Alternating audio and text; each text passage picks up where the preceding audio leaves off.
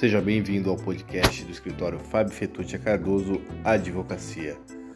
No episódio de hoje traremos uma notícia do Superior Tribunal de Justiça de 8 de 5 de 2020 que afirma posse de drogas para consumo próprio não obriga a revogação da suspensão condicional do processo. A instauração de ação penal por posse de droga para consumo próprio, crime descrito no artigo 28 da Lei de Drogas no curso do período da prova, é causa de revogação facultativa da suspensão condicional do processo. Com esse entendimento, a quinta turma do Superior Tribunal de Justiça cassou acordo do Tribunal de Justiça de São Paulo que concluiu que em tal situação a suspensão do processo deveria ser revogada obrigatoriamente. Com a decisão, a quinta turma encaminhou o processo para que o juiz de primeira instância analise se é caso de revogar a suspensão condicional do processo ou declarar a extinção da punibilidade, caso tenham sido cumpridas todas as obrigações impostas ao acusado. Após o TJSP ter concluído pela revogação obrigatória do benefício, o acusado entrou com recurso especial, no qual apontou as peculiaridades do crime de posse de drogas para o consumo próprio. Lembrando que o artigo 28 da Lei 11.343, inclusive, tem sua constitucionalidade questionada perante o Supremo Tribunal Federal. O recorrente defendeu que o delito de posse de drogas tem o mesmo efeito para a suspensão do processo que a contravenção penal, com aplicação ao seu caso da regra do parágrafo 4 do artigo 89 da Lei 9099, pois as consequências da conduta descrita no artigo 28 da Lei de Drogas são até mais a menos do que as de uma contravenção. Precedentes. O ministro Ribeiro Dantas, relator do recurso, observou que, como registrado pelo acordo TJCP, a posse de drogas para o consumo próprio não foi descriminalizada, mas apenas despenalizada.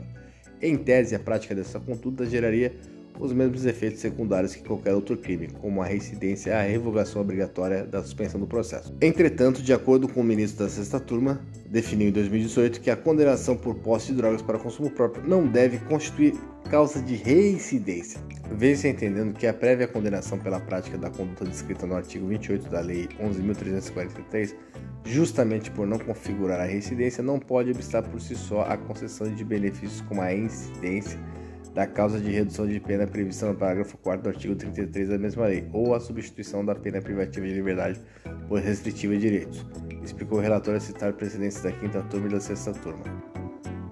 É, perdão, explicou o relator ao citar precedentes da quinta e da sexta turmas. Proporcionalidade.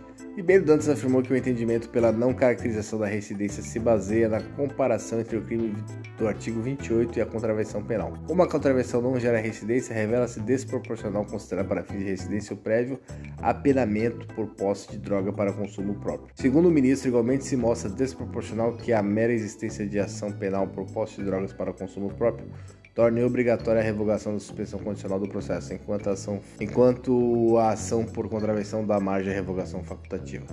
Afinal, explicou o relator, embora a posse de drogas ainda seja crime, ela é punida com advertência, prestação de serviços e comparecimento a cursos educativos, enquanto a prática de contravenção leva à prisão simples, em regime aberto ou semiaberto.